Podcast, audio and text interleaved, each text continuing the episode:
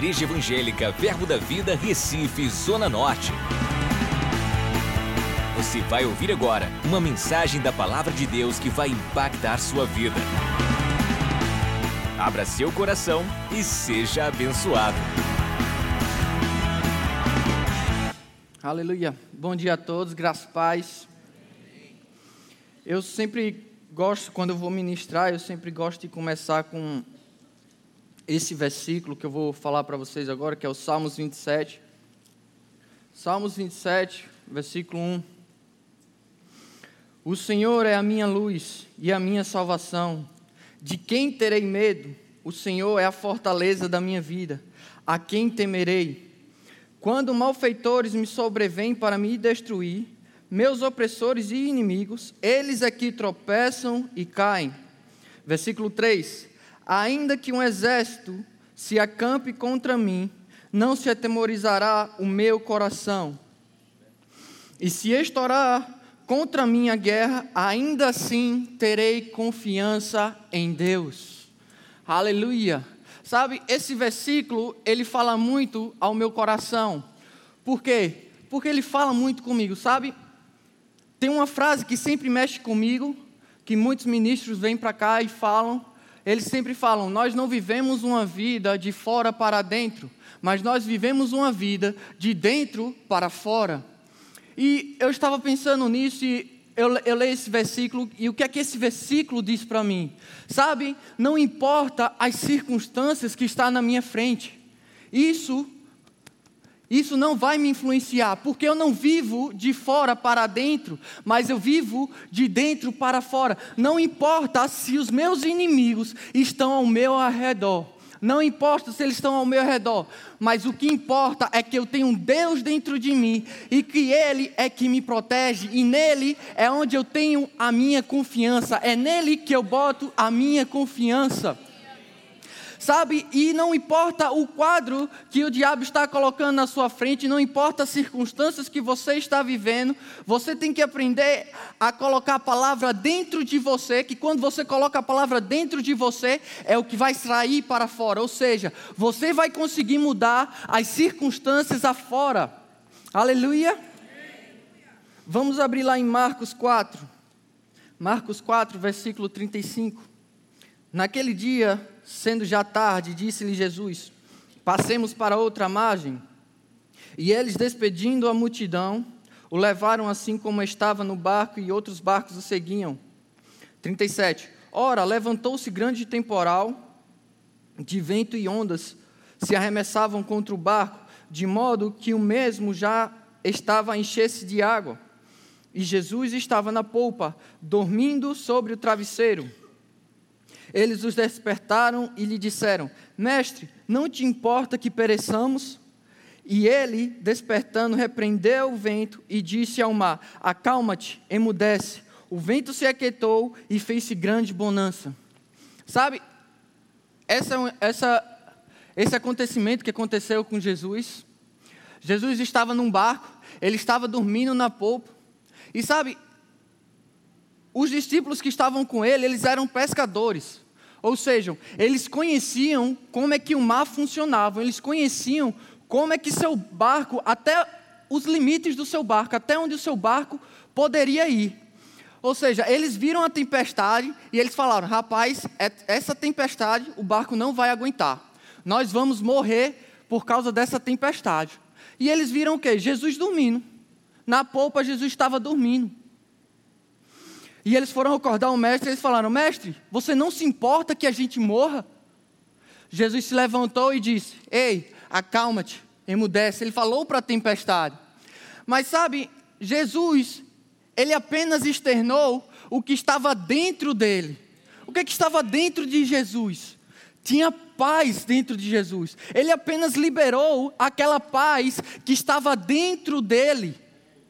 Ou seja, não importava as circunstâncias que estavam lá fora, não importava o temporal que fosse, não importava as ondas que eram, mas sabe, o que importava era o que estava dentro de Jesus. Sabe, Jesus, ele sabia viver de dentro para fora. Sabe, ele simplesmente externou o que estava dentro dele, ele simplesmente liberou paz naquele lugar. E sabe o que aconteceu?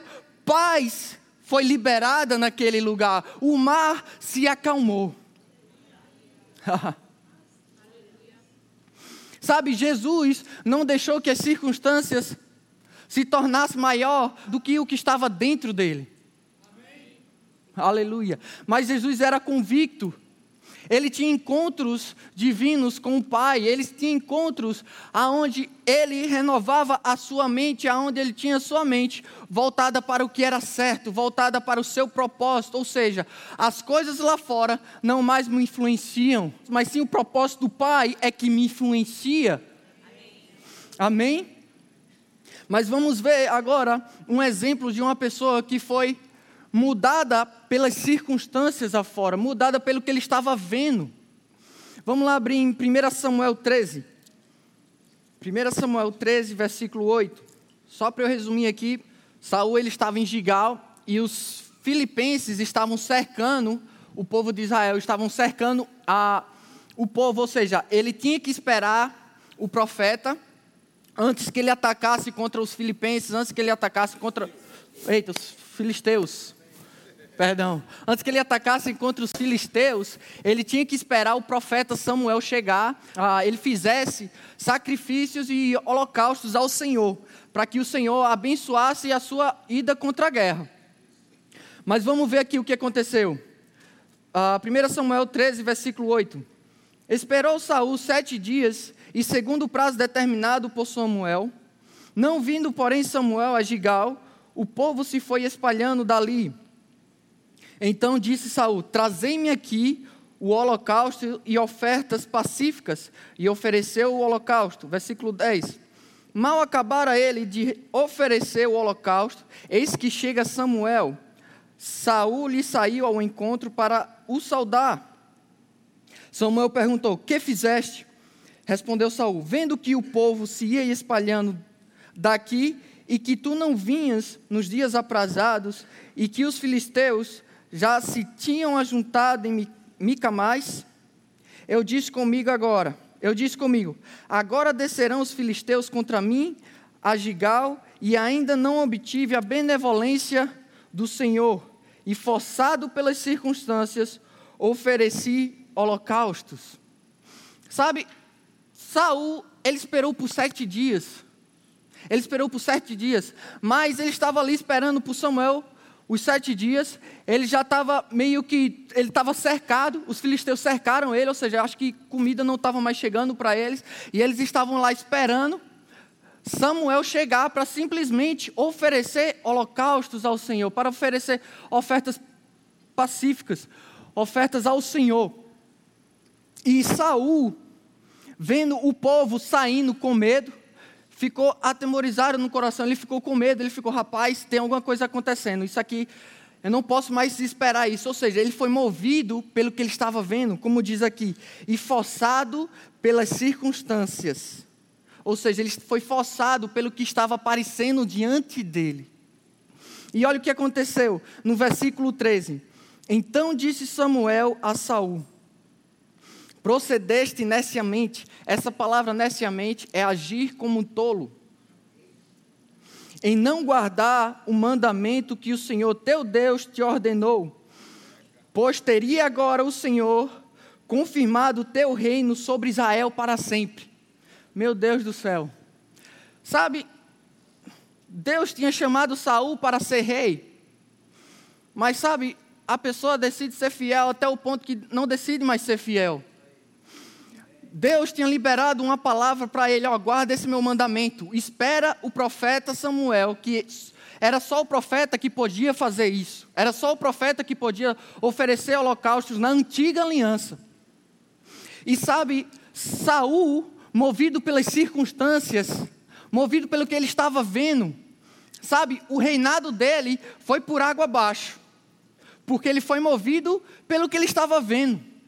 Nessa manhã, eu quero falar para você com que é que você está se alimentando, com que é que você está colocando a, a, os seus ouvidos, os seus olhos, a, a, sua mente.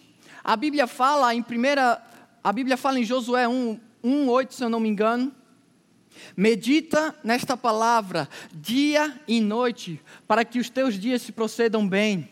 Sabe, meditar nessa palavra não é apenas ler a Bíblia, mas é você estar remoendo ela, você está pensando nela o tempo todo. E sabe, quando você está pensando nessas coisas o tempo todo, sabe, você, você não vai conseguir fazer com que outros pensamentos ruins fiquem na sua cabeça.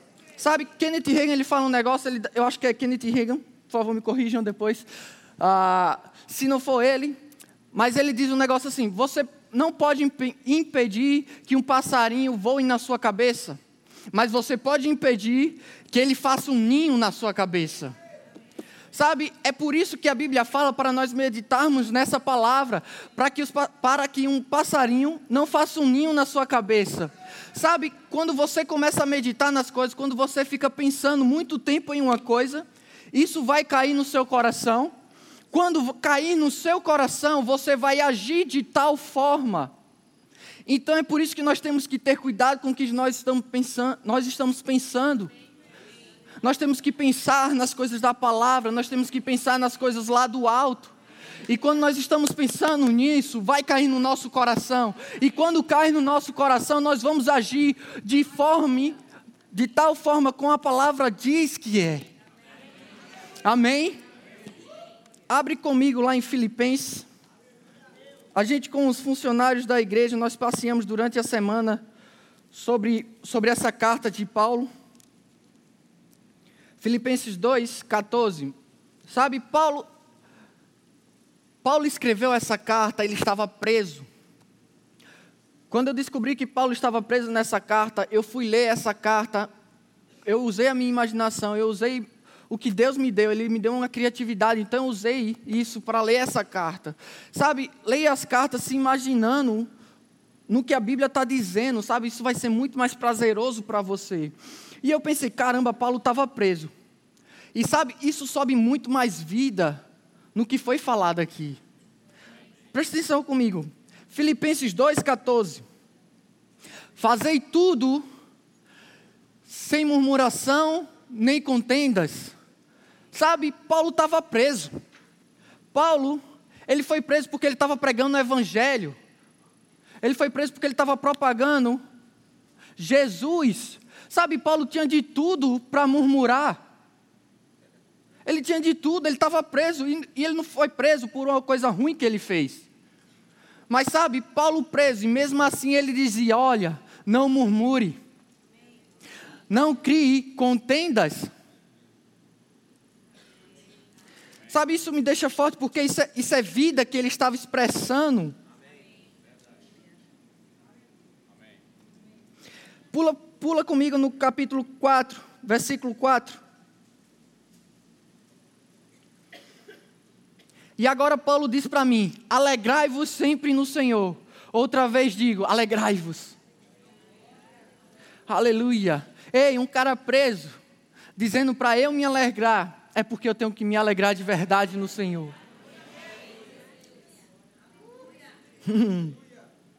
e ainda ele diz no versículo 6: Não andeis ansiosos. Sabe, Paulo, ele ia para Roma aqui. Provavelmente, eu acredito que ele, ele já sabia que ele ia morrer. Ele ia para Roma e ele ia morrer, não era? Pronto, ele sabia que ele ia morrer, ou seja, ele devia estar ansioso. Ele devia estar pensando: meu Deus, eu vou morrer. Meu Deus, só porque eu preguei o evangelho e agora, meu Deus. E isso já começa a murmurar, já começa a falar coisas ruins. Mas sabe, ele diz: não andeis ansiosos de coisa alguma. Em tudo, porém, sejam conhecidas diante de Deus as vossas petições, pelas orações e pelas, pela oração e pela súplica com ações de graças. Dando sempre graças a Deus. Esse é um dos motivos que Paulo não murmurava, porque ele liberava ações de graças a Deus. Ele era grato a Deus. Mas sabe, o que me chamou mais atenção nisso, nessa carta toda, foi o versículo 8.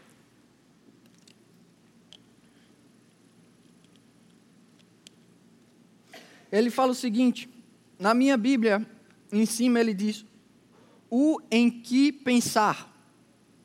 Aí, versículo 8: Finalmente, irmãos, tudo que é verdadeiro, tudo que é respeitável, tudo que é justo, tudo que é puro, tudo que é amável, tudo que é de boa fama, se alguma virtude há e se algum louvor existe, seja isso que ocupe o vosso pensamento. Sabe, Paulo, ele entendeu a chave para não murmurar, ele entendeu a chave para não andar ansioso, ele entendeu a chave para andar alegre. Qual foi essa chave? Ele simplesmente sabia no que pensar. Ele sabia no que pensar, porque se ele começasse a pensar que ele estava preso, se ele começasse a pensar que ele ia morrer, se ele começasse a pensar que ele podia estar livre se não estivesse pregando o evangelho, ele ia começar a murmurar, ele ia começar a andar ansioso, ele não ia andar, ele não ia ser mais um homem alegre, mas ia ser um homem triste, porque ele estava preso. Mas sabe, ele sabia no que pensar. Ele pensava nas coisas lá do alto, ele pensava nas coisas que era pura. Sabe, e é nisso que nós devemos colocar os nossos pensamentos, nós devemos colocar os nossos pensamentos nas coisas que são lá do alto, e nas coisas que são puras. Aleluia. E é dessa forma que isso vai cair dentro do nosso coração e nós iremos aprender a viver uma vida de dentro para fora. E aonde as circunstâncias afora não irão mais nos definir, mas a palavra que está dentro de nós é o que vai definir o que está lá fora. Aleluia. Sabe, eu estava vendo uma ministração de Kenneth Reagan. Sabe, leia os livros do irmão Kenneth Reagan, mas não fica só nos livros, as, escuta as ministrações dele também. Mas eu estava assistindo uma ministração dele e ele falou algo que mexeu muito ao meu coração. E eu peguei esse versículo com muita firmeza. E eu queria que você pegasse também, fica lá em Romanos 14, 17. Porque o reino de Deus não é comida nem bebida, mas justiça, paz e alegria aonde? Repita comigo: justiça, justiça paz, paz e, alegria. e alegria. Aonde? Agora, bota, bota de novo o versículo. Agora vamos ler assim o versículo. Vamos tirar, não é comida nem bebida, mas vamos ler assim: porque o reino de Deus é justiça, paz e alegria no Espírito Santo. Sabe, quando nós nascemos de novo, quando confessamos o Senhor Jesus como Senhor e Salvador das nossas vidas, o Espírito Santo passa a habitar dentro. Bota o versículo de novo. Justiça, paz e alegria onde? Então quer dizer que eu tenho justiça, paz e alegria onde? O que é que Jesus liberou para a tempestade? Que estava dentro dele. Ele liberou a paz que estava dentro dele. Ei, você tem paz, justiça e alegria dentro de você. Você é capaz de mudar as circunstâncias lá fora, porque não é você, mas é o Espírito de Deus em você. Aleluia, aleluia. Não importa as circunstâncias que você, você está vivendo, não importa os problemas que você está vivendo, o que lhe define não é os problemas, mas o que lhe define é o Espírito de Deus. Aleluia, glória a Deus. Obrigado, Pai. Sabe, esse versículo me mexeu muito forte comigo. Sabe, porque não importa onde eu vou, não importa onde eu vá, se houver uma pessoa triste, se houver uma pessoa com depressão, se houver uma pessoa que está passando por um problema, sabe, o meu dever é liberar o que está dentro de mim. Esse é meu único dever. E é nisso que nós devemos nos preocupar, nós nos devemos entender isso dentro de nós. Sabe, é simplesmente você orar pela pessoa e você vai estar simplesmente liberando o que está dentro de você para aquela pessoa. Mateus 16, 19. Dar-te-ei as chaves do reino dos céus. O que ligares na terra terá sido ligado nos céus, e o que, deles, e o que desligares na terra terá sido desligado nos céus. Qual é a vontade de Deus? Qual é a vontade de Deus? A vontade de Deus é que Ele possa liberar o céu na terra. Volta lá, no Romanos 14, 17. Porque o reino de Deus, o reino de Deus está onde? No Espírito. Porque o reino de Deus é o quê? Justiça, paz e alegria no Espírito Santo. Então quer dizer que eu, o reino de Deus habita dentro de mim. Sabe, a vontade de Deus é céu na terra. E a vontade de Deus é que nós possamos liberar os céus aqui na terra. Sabe, nos céus existe pobreza? Nos céus existe doença? Nos céus existe contendas? Sabe, quando nós vemos uma pessoa doente, nós simplesmente devemos liberar os céus naquele lugar. Sabe, porque quando nós liberamos os céus naquele lugar, a doença não pode ficar. Sabe, pobreza não pode ficar. Ei, você tem um reino de Deus dentro de você. Ei, Deus te deu as chaves. Você só precisa ligar aqui na terra, porque quando você liga aqui na terra, já, tinha, já é ligado nos céus. O seu dever e o meu dever é nós ligarmos as coisas aqui na terra primeiro. E como é que nós ligamos essas coisas? Falando. Falando. Orando em línguas. São formas de nós ligarmos, eh, pegarmos essas chaves que Deus nos deu para ligarmos as coisas aqui na terra, e com isso nós seremos transformados. Ei, você tem um propósito, e o seu propósito, você não vive mais para você mesmo, mas você vive para Ele. 2 Coríntios 5,15. E ele morreu por todos, para os que vivam, para que os que vivam não vivam mais para si mesmo. Quando nós aceitamos Jesus como Senhor e Salvador da nossa vida, nós morremos para o mundo, mas nós vivemos para Cristo. Ou seja, para os que vivam, isso é comigo e com você, não vivam mais para si mesmo, mas para aquele que por eles morreu. Quem morreu por nós? Jesus. E ressuscitou. Ei, o meu dever e o seu dever é nós colocarmos essa palavra dentro de nós e nós vivermos uma vida totalmente entregue para Ele. Não uma vida de 50%, não uma vida de apenas vir aos domingos aqui, mas uma vida de domingo a domingo. Uma vida onde você tem relacionamento com o Pai, onde você desenvolve esse relacionamento com Ele. Sabe, as pessoas pensam que é simplesmente, ah, às vezes vem, pedem oração, pede que a gente, para que a gente ponha as mãos, mas sabe, isso pode ter uma parte de transformação na sua vida? Pode, mas sabe, tem algo que eu não posso passar para você, sabe, o que eu não posso passar para você é a minha história com Deus. Você tem que criar uma história com Deus, você tem que criar uma história com seu pai. Isso é com você, isso é uma responsabilidade sua. Ei, criar uma história com teu pai desenvolver um relacionamento com Ele, aonde Ele pode te dar os planos, aonde Ele te dá os desejos do teu coração, aonde Ele te dá as coisas que você mais quer, as coisas verdadeiras, as coisas que são puras de coração.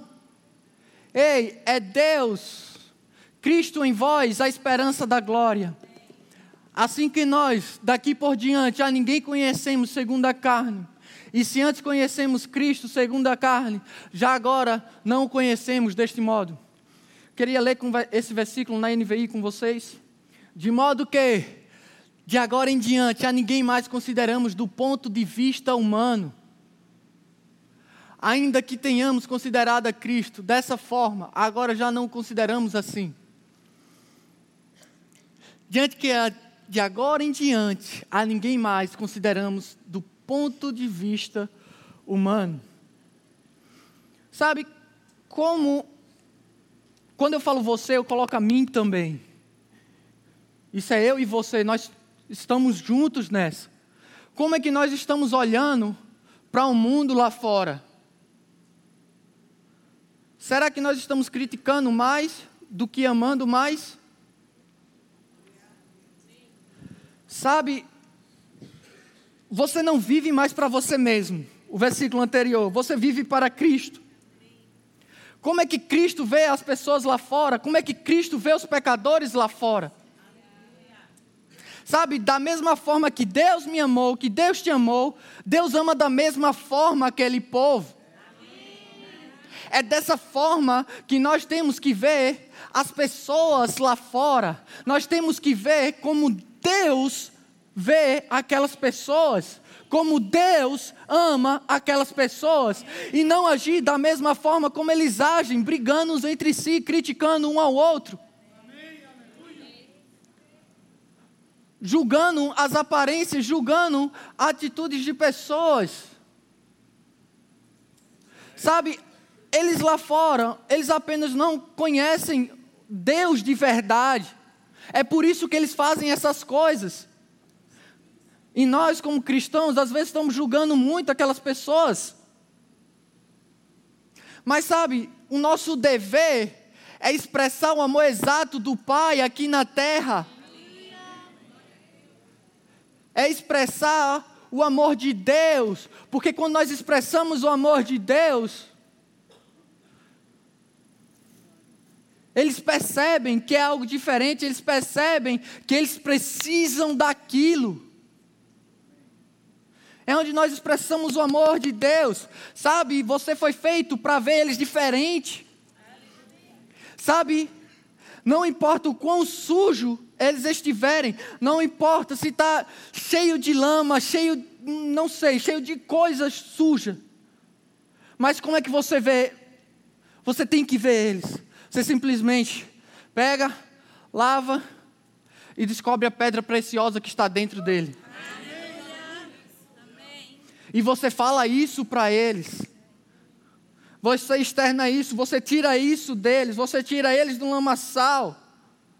É, é dessa forma que Deus quer que nós vivamos, expressando o amor dEle, liberando paz, liberando justiça, liberando alegria.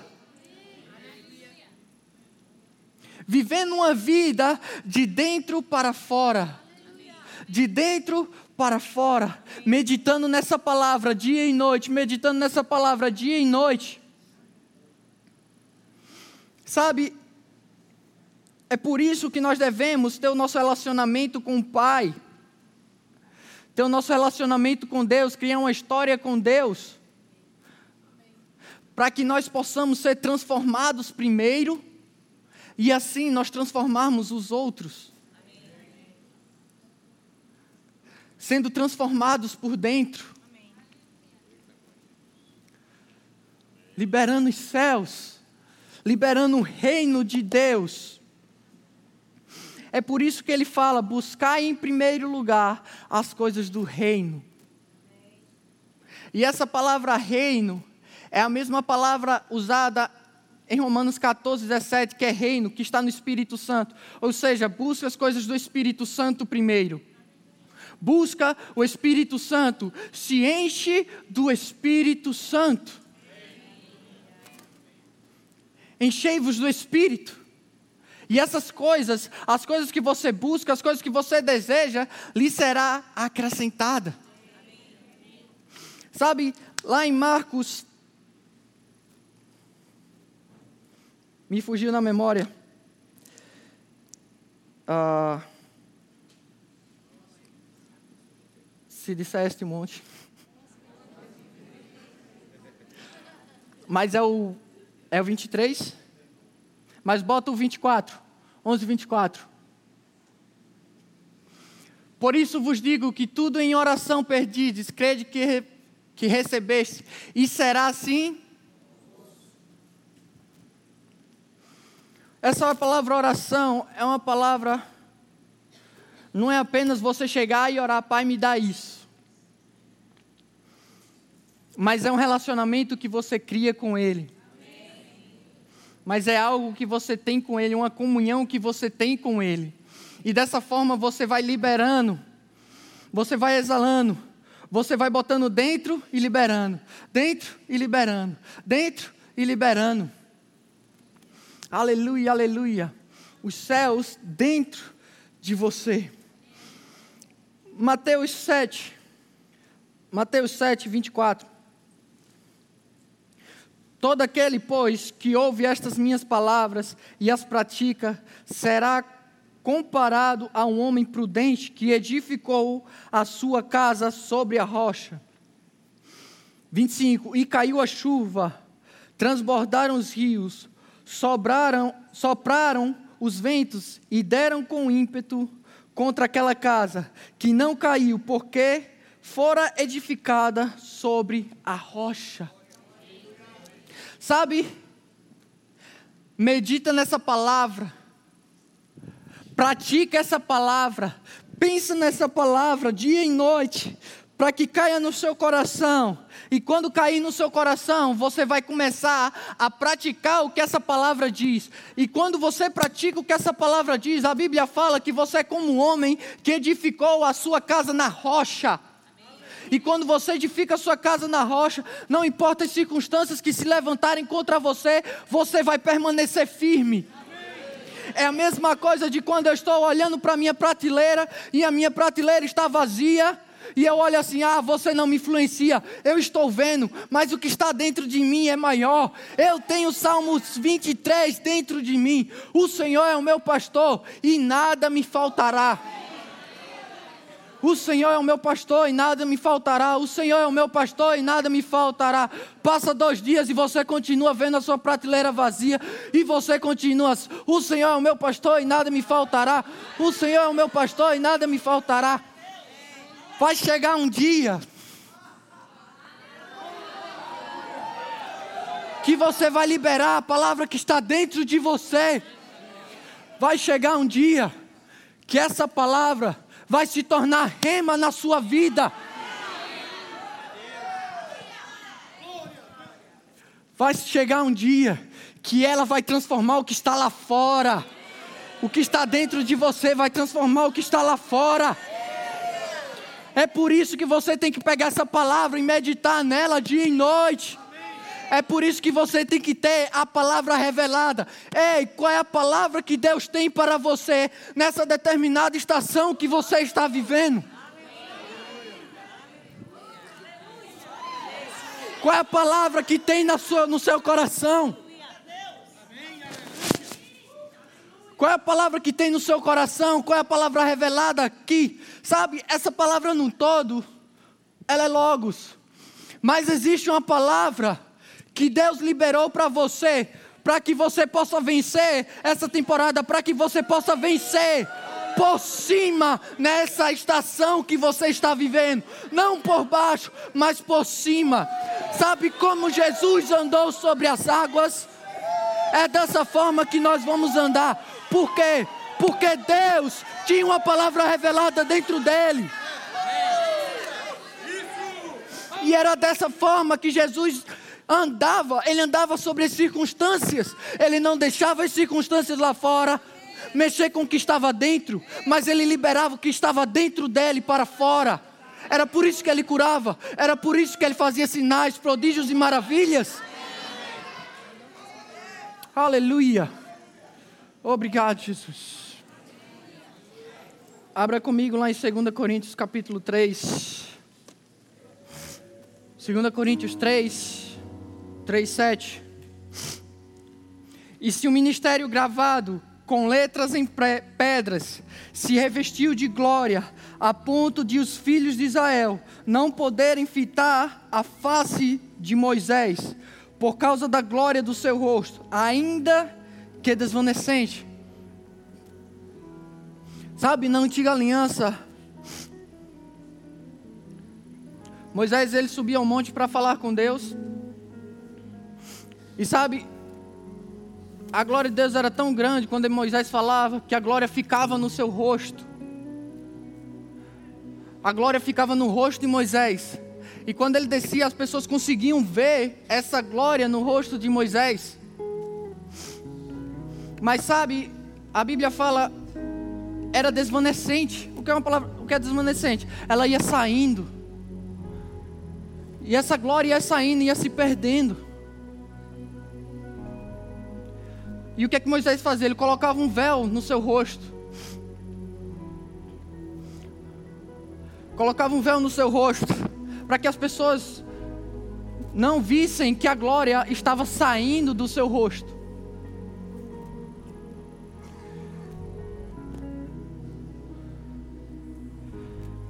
Esse ministério da morte gravado com letras. Não.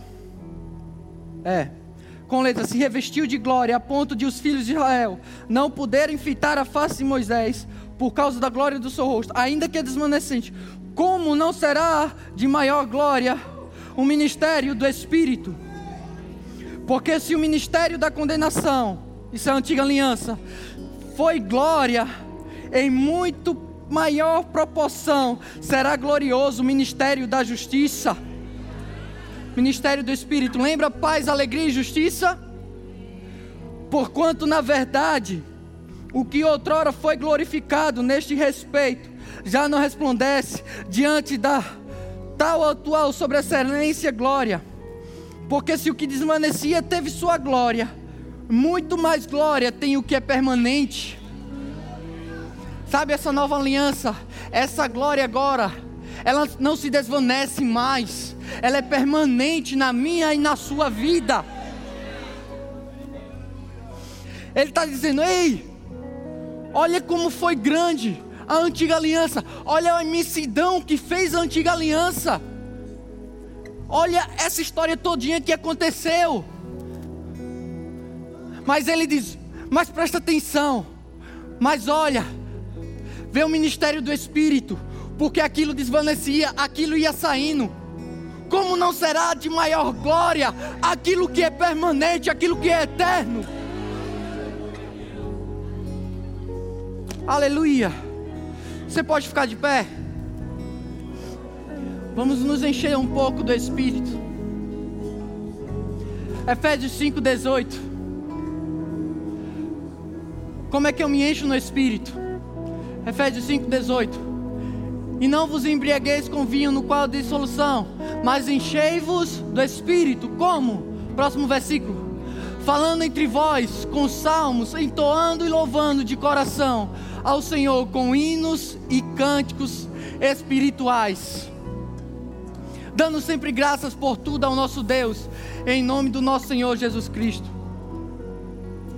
Nós vamos cantar agora, nós vamos louvar agora. Essa é uma das formas de nós enchermos do Espírito. Sabe, canta isso com todo o teu coração, canta isso voltado para o Senhor. Sabe, tem algo na presença de Deus que não importa o que eu falar, mas só na presença de Deus é que vai alcançar. É o que você vai receber, só na presença de Deus. Tem algo na presença de Deus que é só lá que você vai receber.